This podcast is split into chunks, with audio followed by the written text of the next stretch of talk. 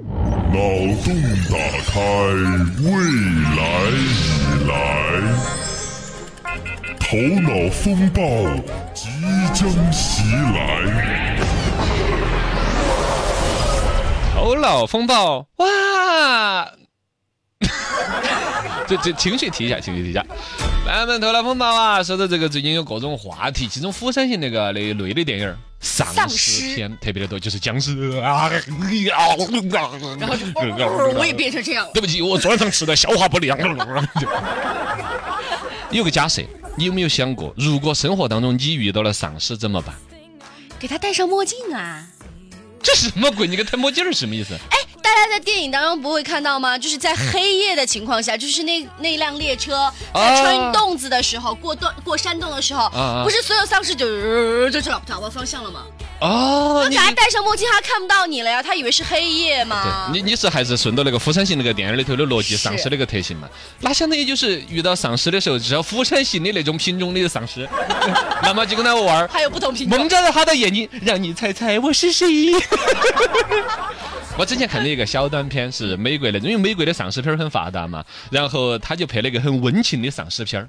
就是说有一个男的嘛，他带着自己的儿子，比如说往那个安全区逃，结果他自己感染了丧尸，自己就慢慢的要变了噻。要变之前，他就弄了一个，就是学了一下我们中国的毛驴儿拉磨的那种玩法，就是在背后支了个杆杆支到前边，杆杆上面掉坨肉，哦，然后他就把这坨肉先朝到那个安全区的方向，把娃儿背在背后，他抓不到的地方，然后他慢慢的变成丧尸之后，就看到前头一坨肉，呃，就一路往那儿走，是不是很温情？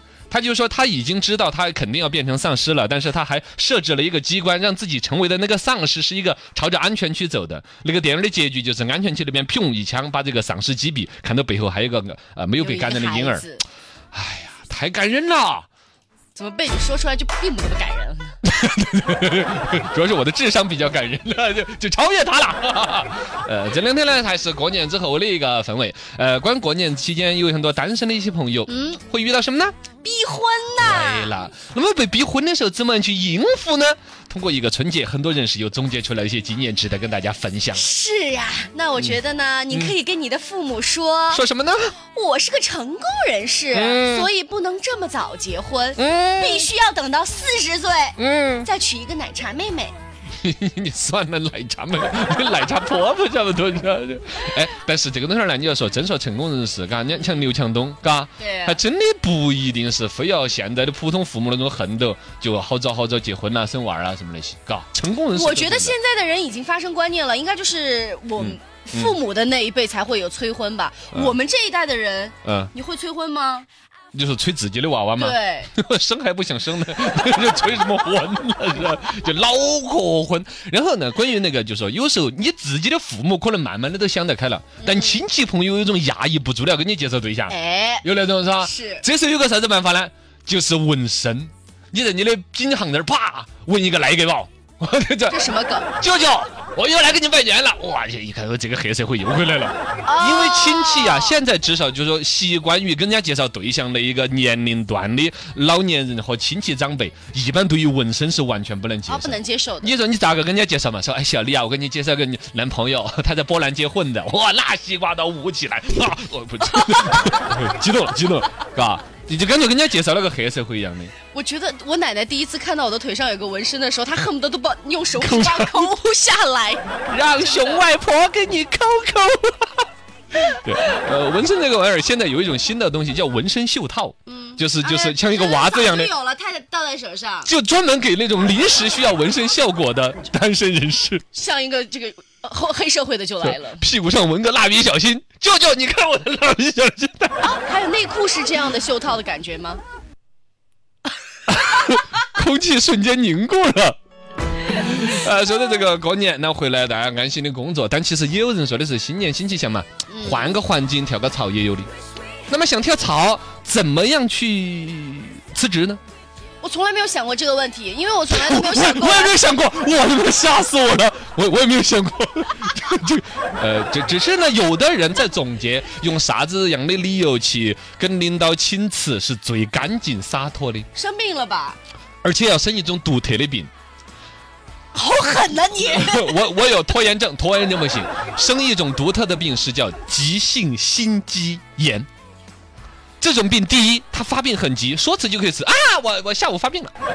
第二，这种病是需要静养的，我电话都不能接。第三，这种病不能够起床，所以说不需要交接工作。第四，治疗期呢，说长就长，说短就短，你顶不到我。最关键这东西是危及生命，说你不要不要不要给我逼逼，董事长不要给我逼逼，我走了，我有心肌炎呢。我觉得说来说去呢，大家还是别辞职了，因为现在工作不好找。对，你这样子会导致林，你总董事长发心肌炎的是？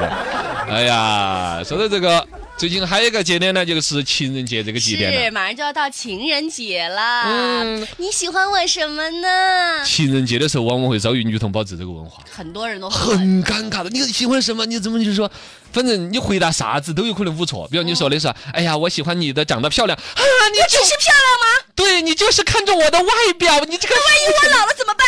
对就肤浅了。说你要说我我我其实是看中你的内心，内心我外表不够漂亮吗？对，那可怕死了。但其实这个时候一定要找一些方法，其实它也是给你一个系统设置人物属性的一个时候。哎呦我天，好复杂。就是说，他其实在让你跟他定位，也就是说，女朋友问你说，你喜欢我什么啊？我我就喜欢你这么懂事，这么温柔，这么勤快，又煮饭，又给我洗袜子，又节约，又不乱花钱，还不在淘宝淘宝上面买乱买东西。我明白了，你的意思就是情人节不会送我礼物了呗？对对对对啊！就你你喜欢他什么？但这东西说出来可能也会招嘎，反正他都会挠你。这种话题里边好像有一个最标准的答案，就是说一些朦朦胧胧的喜欢的理由，什么三年前那一个三月八号妇女节的下午六点半，那一天你给我做饭，那个身影，你穿着一个围裙，你炒了一个鸡蛋，黢黑的，啊，就那一刻我就觉得了你是陪伴我一生的人呢。哎，好像这种还比较奏效哎。嘎，女的就是喜欢云遮雾罩的把它绕一下，进入一种对她进入一种场景，在陶醉在，她叫回忆嘛啊，三月八号我炒过蛋吗？我对吧？扯过吧？呸就她她一我从来就没有进过厨房。对她她就要把这个思路带到另外一个场景当中啊，你一直给她正面任何回答，包括说喜欢她勤快，她都要说哟，搞混你一直以为娶了个保姆嗦，还不好整。